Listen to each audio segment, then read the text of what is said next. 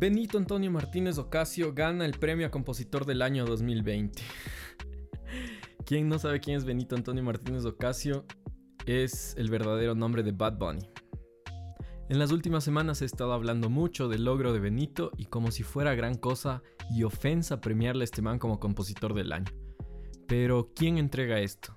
¿Se merece el premio? ¿Realmente Benito es compositor? ¿Es tan bueno como el premio dice? ¿Estos premios son legítimos? ¿El mismo premio merece existir? ¿Los demás premios son también legítimos? ¿Es legítimo premiar la subjetividad? ¿El coronavirus fue creado? ¿La Tierra es plana? Para escuchar estas respuestas, quédate en mi, primer, en mi primero, en mi tercer episodio del podcast. It's the most expressive and the most useful. Expressive. Aquí voy a dar solo mi opinión y cómo yo veo las cosas. No quiero ser incendiario en los temas que voy a tocar. No quiero tampoco hacer una crítica por la crítica.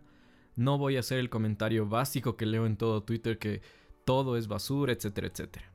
Y tampoco quiero sonar como un defensor.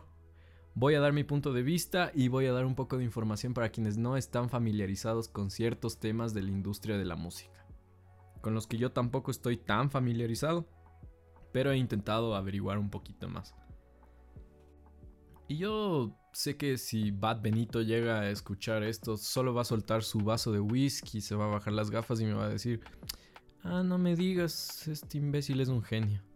Pero mi intención es más hablar hacia esos amigos, hacia esa gente que se han quejado de este tema y calmarles un poco y proteger su hígado, porque ya no vale la pena que sigan arrojando más bilis sobre este tema.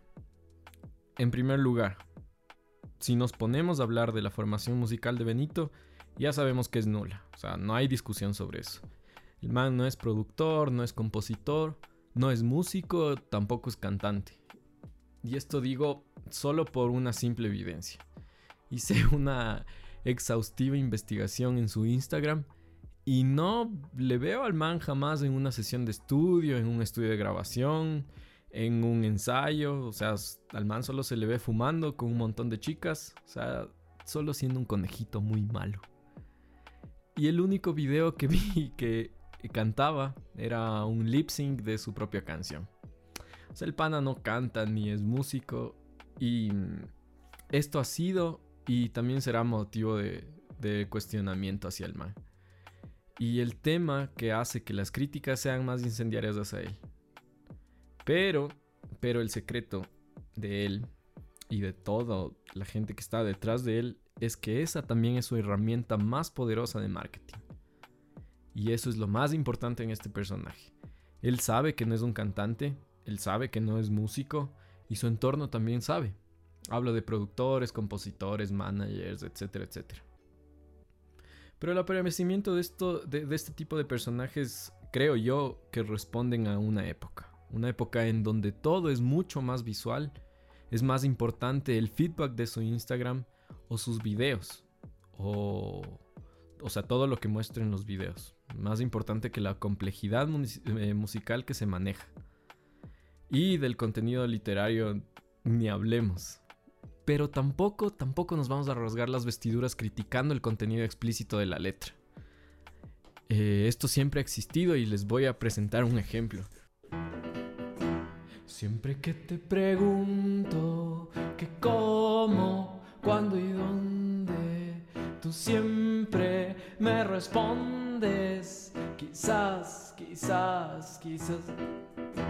Y así pasan los días y yo desesperando y tú, tú contestando, quizás, quizás, quizás. Quizás, quizás, quizás. ¿De qué habla esta letra? Esta letra... Déjense de huevadas de ese bolero que le dedicó a tu abuelita, a tu abuelita. ¿Sí sabes que le dedicó para poder tener sexo con ella? de eso habla la canción. Que cuándo, cuándo le va, como, como decíamos en el colegio, cuándo va a aflojar. Entonces, Sí, o sea, la letra de Bad Bunny es más vulgar y más literal que el resto de contenido sexual de la música. Pero siempre ha habido eso. Y siempre va a haber. La diferencia es que a él le da un poco de pereza estar con rodeos y lo que le encanta es hacer alarde de su rendimiento sexual. Ahora, regresando al tema de la producción, eh, estamos en una época donde, em, donde todo se puede arreglar en postproducción. Y si nos ponemos a juzgar por su postproducción, caen todos los músicos actuales en la misma bolsa. Y se habla mucho del autotune y el autotune y que no sabe cantar. Y sí, yo le he escuchado cantar en una toma normal y... Ah, no canta, pues no canta. Pero no solo es el autotune lo que se usa en, postproducción. Porque mm, existen más herramientas como por ejemplo la compresión o la ecualización o la cuantización. Que es lo que se hace eh, para arreglar cada defecto en una toma de audio. Por ejemplo, si hablamos de la cuantización, em, esta herramienta sirve para cuando entras tocando mal, el productor lo que hace es un par de movimientos y tú entras a tiempo. O sea, te cortan, te mueven, te ponen, te adelantan, te atrasan, etcétera, etcétera. Eh, la ecualización, ¿para qué se usa? Por ejemplo, si estamos hablando en una voz, eh, digamos que hay una, hay una voz que no tiene mucha presencia y lo que hace la ecualización, eh, con la ecualización por ejemplo puedes dar más cuerpo a esa voz. O si por ejemplo el cantante tiende a gritar mucho, lo que se hace es cortar o bajar las frecuencias agudas o donde se encuentre el espectro de, frecuencias para, eh, para bajar por ejemplo ese grito, digamos así. O también comprimir un poco la toma. O si el cantante tiene una voz muy nasal, lo que se hace es jugar con las frecuencias medias de la toma. O, por ejemplo, si las S molestan, la SC eh, molesta, lo que se hace es bajar las frecuencias agudas y utilizar también un de Eh, que, o sea, eso se hace en todos lados, eso se hace en la radio. Por ejemplo, yo también estoy haciendo esto ahorita.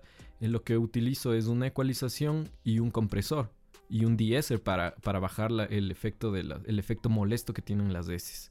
O si hablamos de los efectos, también se usan las reverberancias, los delays, el vocoder mismo, o las armonizaciones artificiales en la voz que se utilizan, que para eso también sirve el autotune, para armonizar artificialmente una, una voz. Y para eso sirve la postproducción, para tener un producto final mucho más agradable que la primera toma.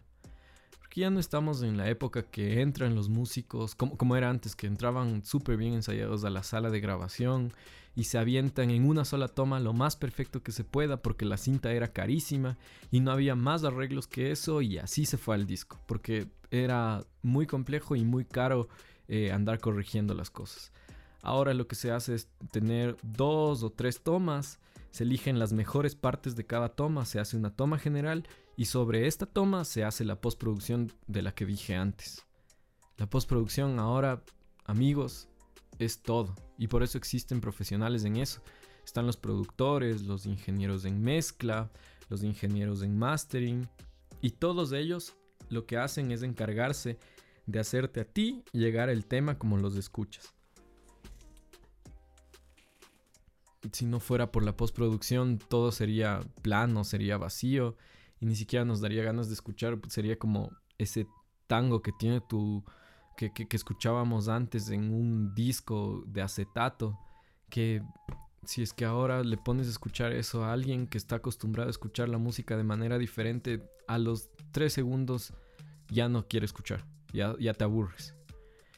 La música está cambiando y está cambiando un montón. En este tiempo eh, no quiero decir tanto esto, pero ya no es tan necesario encerrarte un año y medio a crear un álbum conceptual desde la composición o la portada del disco que sea perfectamente diseñada, que tenga un contenido más puramente musical y que todo responda a este concepto. Hoy tienes hoy es diferente, hoy tienes que sacar si es posible un hit cada semana, porque si tú no lo sacas, el otro ya lo sacó. Hoy la industria de la música ha cambiado demasiado ya no existen álbumes. Ahora lo que existen son playlists en Spotify o en Apple Music. Eh, últimamente eh, ya no estás escuchando la música por quien la está escribiendo, sino por tu estado de ánimo. Ahora la música se ha hecho hasta cierto punto una industria de hits desechables.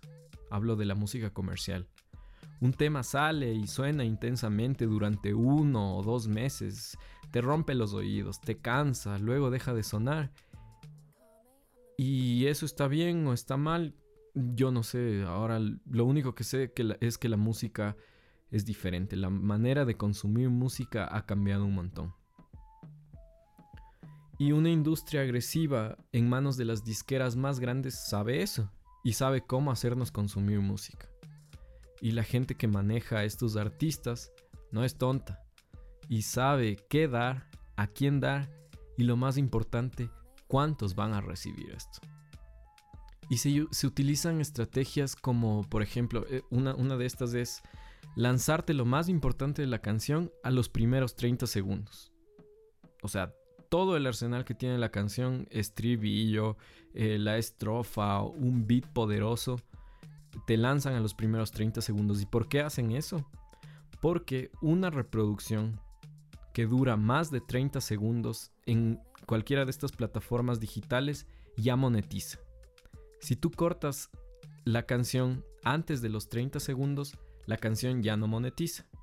Por eso, para ellos es importante lanzarte todo a los 30 segundos y si llegas o no llegas al final ya casi no importa porque la canción ya está cobrando. Otra estrategia, por ejemplo, que usan es no mantener un beat durando más de 8 segundos seguidos o más de 4 compases seguidos. Y esto se usa eh, cuando la progresión armónica es, em, digamos, eh, por llamarle así, monótona o aburrida. O básicamente es cuando la, progresión, eh, la progresión de acordes es la misma durante toda la canción, sin ninguna variación. Vamos a escuchar ahorita un ejemplo del buen Daddy Yankee. Y lo que voy a hacer yo es eh, contar los tiempos y el número de compases que se tarda. Él lo que va a hacer es tener em, cuatro compases después de estos cuatro compases va, a ser un cambio en el beat. ¿Sí? Va a tener la misma progresión de acordes, pero va a tener un cambio en el beat.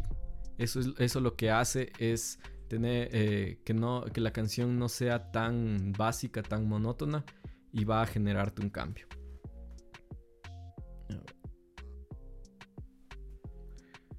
A ver, vamos a poner este ejemplo. Hijo se prendió.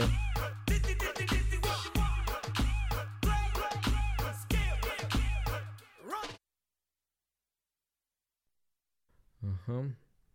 A ver, primero voy a, voy a escuchar los, los acordes que está poniendo para demostrar que son los mismos cuatro acordes, eh, los cuatro acordes durante toda la canción.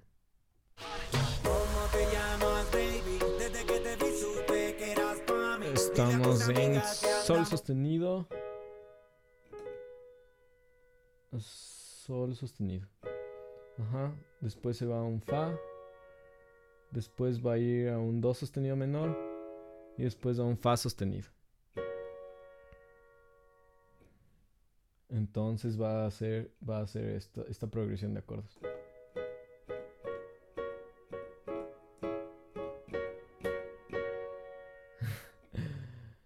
Entonces es Sol sostenido, después va Fa sostenido, Do sostenido y Fa sostenido.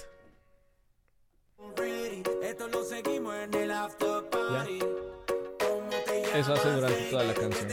Ahora vamos, vamos a contar los, los compases. Yo voy a ir contando como un profesor de aeróbicos. 1, 2, 3, 4, 2, 2, 3, 4, 3, 2, 3, 4, 4, 2, 3, 4 y cambia. ¿Sí? Y ahí empieza con el, con el, con el riff. Vamos a escuchar desde el inicio para ir contando los tiempos 1, 2, 3, 4, 2, 2, 3, 4, 3, 2, 3, 4, 4, 2, 3, 4, cambia. 1, 2, 3, 4, 2, 2, 3, 4, 3, 2, 3, 4, 4, 2 y cambia aquí. Entonces cambia el beat. ¿Sí? Y ahora va a cambiar de nuevo. 1, 2, 3, 4, 2, 2, 3, 4, 3, 2, 3, 4. 4, 4, 2 y aquí va a cambiar. Esa es una de las estrategias que, que usa. Que se usa para, para este tipo de hits. Y que lo, que quiero es que esto no, no suene tampoco un ataque al reggaetón. Sí. Es solo una manera de componer ahora. Ahora, por ejemplo, para que no suene un ataque reggaetón, vamos a poner eh, una canción que también se conoce, que es un hit, que también usa esta estrategia de, hacer los cuatro compases. Y, ah, o sea, hacer cuatro compases, cambio, cuatro compases, cambio. Eh, la canción es esta de Bruno Mars, Uptown Funk. Y, a ver, igual voy a ir contando, ¿no? 2, 3, 4, 1, 2, 3, 4, 3, 2, 3, 4, 4, 2, 3, 4, cambia. 2. Sí. En el cambio lo que hace es meter el riff de guitarra. Ahora, lo que hace, lo que hace en lo que se hace en esta canción es tener eh, dos acordes. O sea, esta canción tiene solo dos acordes y a ratos tiene tres acordes.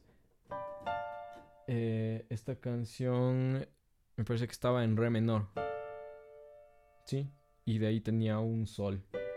Ya, veamos. 2, 3, 4, 2, 2, 3, 4, 3, 2, 3, 4, 4, 2. Y aquí entra el riff de la guitarra.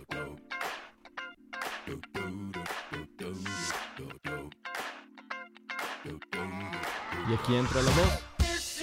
Igual, son los cuatro compases. Son cuatro compases de solo el beat. Después los cuatro compases donde entra con la guitarra haciendo, haciendo un riff bien funk.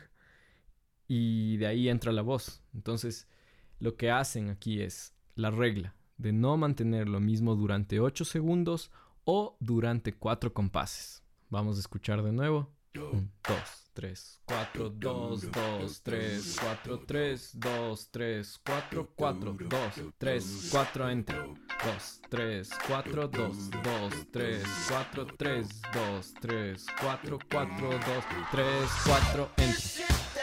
Y sí, gracias. Y gracias a la nueva industria que quiere jugar con nosotros, no. Esto es gracias a nuestro cerebro moderno, nuestro cerebro millennial, que no puede aguantar la atención más de 8 segundos o 4 compases seguidos. Gracias a eso. O sea, esto responde ya a, estudios que demuestran que no podemos estar nosotros con, atendiendo a algo durante más de 8 segundos. Y otra vez, o sea, no estoy criticando si es que esto está bien o mal. Lo único que estoy haciendo es analizar cómo se hacen hoy los hits. Tampoco que suene a que estoy develando una teoría conspirativa de manipulación de masas a través de la música, eso tampoco. Estoy hablando yo directo a esos memes, a esas críticas sin fundamentos que veo y escucho por todos lados. Porque la verdad es que los medios, las disqueras y la industria solo te van a dar lo que ellos piensan que quieres, no más ni menos, o sea, lo justo. Y por esta razón es que ahora tampoco existen canciones como las de antes que duraban 4 o 5 minutos y medio. Y peor como las de Pink Floyd que duraban... Hay canciones de Pink Floyd que duran 10, 12 minutos. Si hoy tienes un hit que dura entre 2 minutos y medio o 3 minutos, estás listo. Porque la costumbre nuestra de ahora es ver o escuchar menos contenido porque te aburres. Y así nos están vendiendo la música y todo contenido audiovisual. Porque así es la música ahora y así consumimos ahora. Y en ese caso, digamos que este podcast es lo más antimercado que existe porque el contenido dura un montón y tú, tú en lugar de quedarte escuchando, te fuiste a escuchar más hits mientras haces el quehacer porque te cuesta concentrar. Eh, te cuesta concentrarte en lo que estoy diciendo. Pero eh, regresando a lo que había antes, es una regla básica de mercado. O sea, si no hay quien lo consuma, no va a existir quien lo haga. Así de fácil como la oferta y demanda. Hablando ahora de otra técnica que a mí me parece que es la más brillante de todas y que es la que más nos está afectando, yo creo que es la controversia. Esa estrategia de controversia. Y es que no me canso de decir lo astuto, lo astutos que que es esta gente para pasar por desapercibidos y lograr llegar a hacernos hablar de ellos, aunque sea de forma negativa, eso no importa. Y también yo creo que se convierte en un experimento social que quienes lo hacen se deben estar ahorita cagando de la risa en sus islas privadas porque, eh, porque, porque saben crear controversia y saben cómo sacar más views o cómo sacar más plays. Me imagino que. Me, imagino una reunión de trabajo de ellos diciendo: ¿Saben qué? Ahora. ¿Qué pasa si decimos que Benito es el compositor del año? ¿Qué tan malo puede ser? No creo que la gente se irrite y hable de eso. ¿O sí? No creo que consigamos más reproducciones o más views. ¿O sí? Pero no, o sea, eso es inmoral y nosotros debemos, eh, nos debemos a la calidad de nuestro producto y a la sinceridad del buen consumo de nuestro mercado. ¿O no? Y es que el sistema de monetización no discrimina entre una reproducción de un fan o de un hater como era antes, porque antes, por ejemplo, si no te gustaba alguien, solo no comprabas el disco y ya. Pero ahora es diferente. O sea, un view es un view, un play es un play. YouTube no sabe o Spotify no sabe si estas, eh, o, sea, si estas canciones tú estás viendo por curiosidad, porque eres fan o porque eres hater. Eso se monetiza y punto. ¿Y a dónde va eso?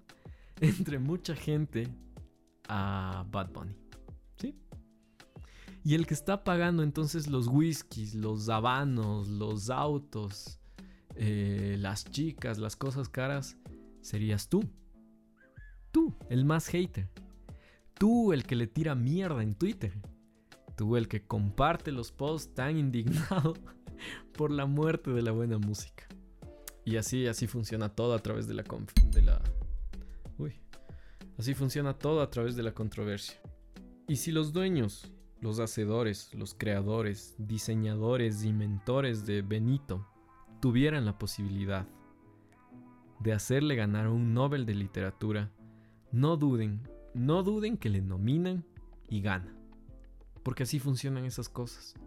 No siempre gana el que debe ganar.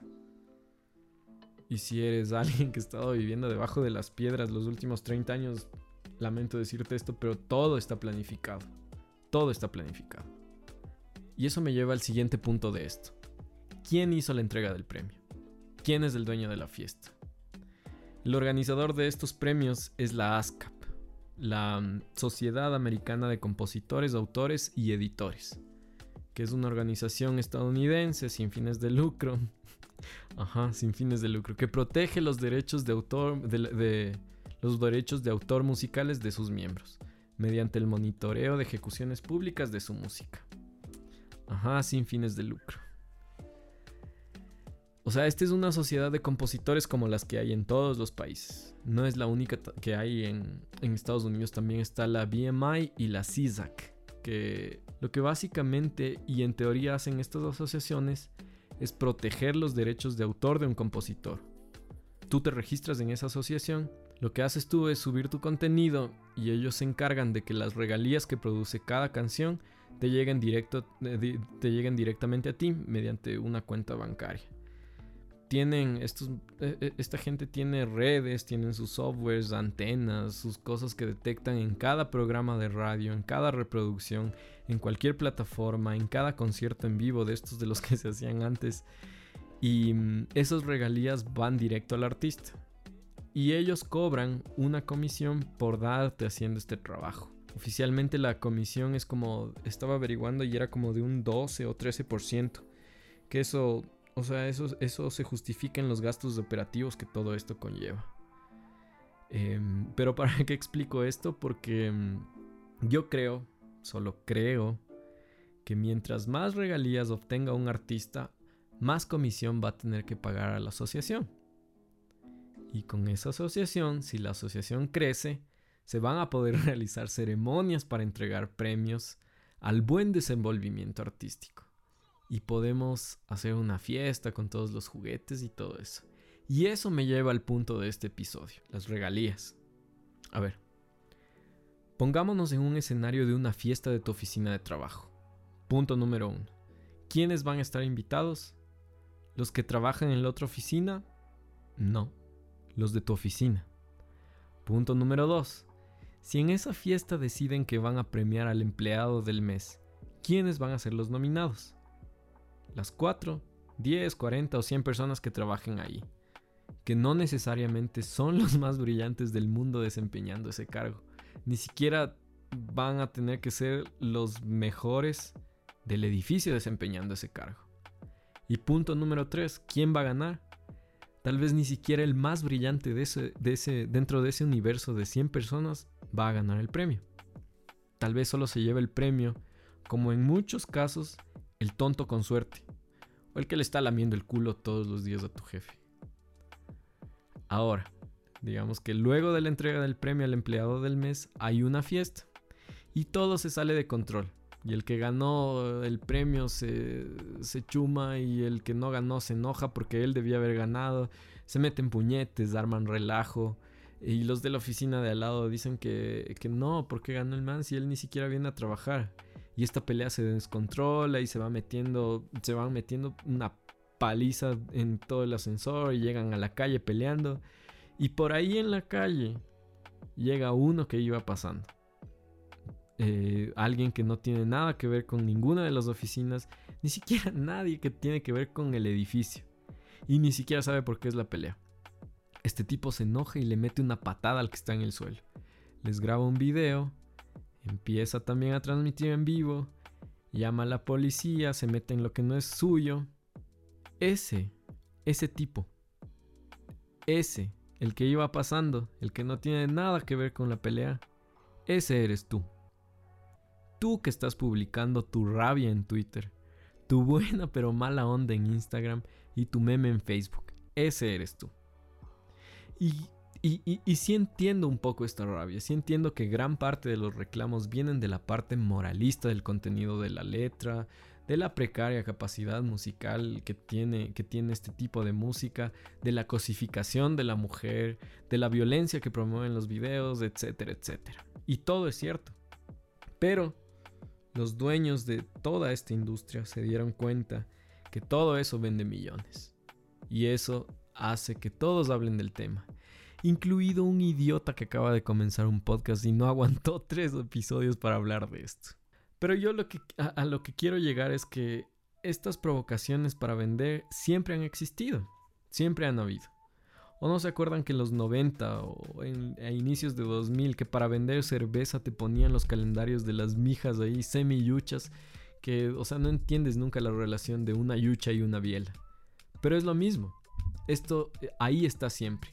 Y va a estar este tipo de publicidad ahí por los siglos de los siglos. Igual, pero con diferentes estrategias. Y así como existe este lado de la moneda, también lo que va a estar siempre es tu decisión de querer escuchar lo que te dan o buscar un poco de lo que realmente te gusta o te llena el alma o te llena el intelecto como como los que están al otro extremo de esta pelea, los que escuchan dos discos de Metallica, balbucean media canción de Queen y se pelean por decidir quién es mejor, Metallica o Megadeth, Petrucci o Satriani, Messi o Cristiano, Barcelona o Emelec, Liga o el Aucas. Ah, pero esos son eso es tema de otro episodio. En definitiva, a ver, los premios y reconocimientos. ¿Qué es lo que pienso yo? Que toda esta mierda tiene ya que desaparecer.